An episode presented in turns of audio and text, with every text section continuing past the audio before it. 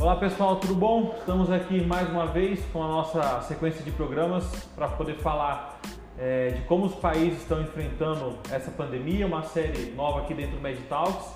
E hoje eu trouxe para vocês a aluna Vida Pascoal da T1 e nós vamos discutir como a França, que é um dos países, principais países da Europa né, e do mundo, enfrentou e enfrenta a pandemia até hoje.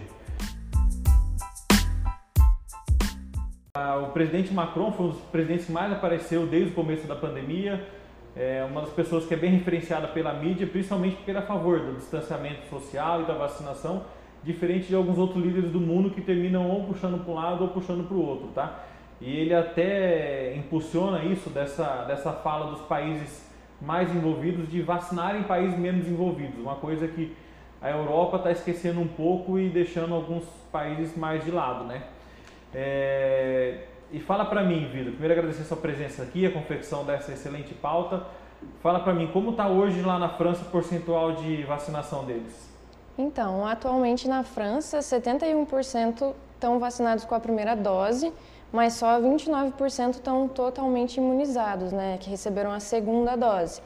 E em relação ao estoque de vacinas por lá, a maioria é da Pfizer, sendo só 11% da Moderna. E eles possuem, como é que eles estão de estoque de vacina? Tá apertado igual ao Brasil? Estão tranquilo? Não, diferente do Brasil, eles estão com um grande estoque de vacina, eles se prepararam de uma forma um pouco melhor. Pelo posicionamento político né, do, do Emmanuel Macron, a gente sabia que existia uma, um forte programa social no enfrentamento da Covid lá. Como é que foi, como é que está sendo essa parte de programa social lá na França? Então, foram implementadas as medidas de confinamento e de lockdown duas vezes, bem rígido, com fechamento de escola, é, incentivando home office, as fronteiras foram fechadas e tinha um toque de recolher das seis da tarde às seis da manhã. É importante falar também que o francês ele só podia sair de casa é, mediante o preenchimento de um formulário que justificasse a necessidade de fato de sair, né? ou seja, para comprar mantimentos ou ir a uma consulta médica. É, e outra coisa também legal de falar em relação a isso, a França foi um dos primeiros países né, a tornar o uso da máscara obrigatório em lugar público e lugar fechado e também foi um dos primeiros países que no começo desse ano, 2021, não sei quando você vai estar escutando esse podcast ou assistindo o programa na TV, mas foi um dos primeiros países a recomendar a substituição da máscara de tecido por máscara cirúrgica, né? Então é uma tendência que hoje a gente vê nos Estados Unidos e na Europa, no Brasil é muito difícil a gente fazer por duas coisas. Dificuldade de insumo, tem uma população extremamente grande, então é muito difícil a gente encontrar insumo e máscara para todo mundo, e outro é o preço. O preço Sim. hoje, a máscara cirúrgica está muito mais elevado do que estava há um tempo atrás, né? E mesmo com essas medidas, como é que eles estão em número de novos casos de infecção? Estão conseguindo reduzir? Está mantido? Como é que está comparado, principalmente ao pico que eles tiveram? Então, em comparação com o último pico que teve, que foi em novembro do ano passado, né, vem caindo cerca de 29% do número de novos casos lá na França. E, né, e agora em abril eles iniciaram um terceiro lockdown e, foi bem aderido, a população teve uma adesão tão boa quanto os outros, né? Foi um dos países que mais entrou em lockdown também. Então, como eu mencionei antes, eles fizeram dois lockdowns já, né? Em abril começou o terceiro, mas dessa vez as medidas não estão sendo muito eficazes, até por uma questão de esgotamento aí mental da população, né? É, é um fenômeno que a gente observa não só, né? Então, a gente olha para o brasileiro e fala, às vezes aponta o dedo e fala, ah, brasileiro não respeita porque está cansado. Tá uma coisa acontecendo no mundo inteiro. Países Sim. que não estão conseguindo uma porcentagem de vacinação tão grande, mesmo a França aqui, que a gente viu com uma porcentagem bem maior comparado a, ao Brasil e outras populações, né? Nós falamos lá no cast de Israel que a gente não deve comparar países com população diferente, porque isso dá uma porcentagem de vacina, número absoluto é uma coisa, porcentagem é outra. E mesmo assim, apesar de tudo, eles mantêm uma letalidade muito próxima do Brasil.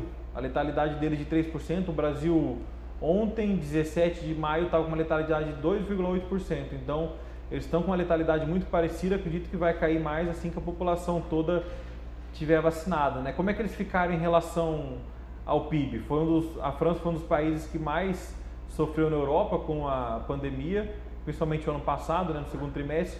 Como é que eles estão em relação a essa parte econômica? Então, em relação à economia, como devido ao confinamento teve fechamento de escola, de lojas, bares e restaurantes, além da questão das fronteiras fechadas, então viagem turística também ficaram paralisadas. O país também investiu bilhões de euros para apoiar empresas que estivessem passando por dificuldades, numa forma de um auxílio. Então, o PIB caiu cerca de 8,3% em 2020. Segundo o presidente do Banco da França, vai levar cerca de dois anos para a França conseguir se recuperar e ficar estável novamente. É, a França, dos países que da Europa lá, sofreu bastante. A vida trouxe esse dado do PIB ter caído no total 8,3 em 2020, né? É, para vocês terem noção, vocês não estão ah, vendo o gráfico aí, mas vocês procurarem na internet vocês acham a comparação do primeiro ao segundo trimestre da França. A França teve uma queda de 13, quase 13% do PIB.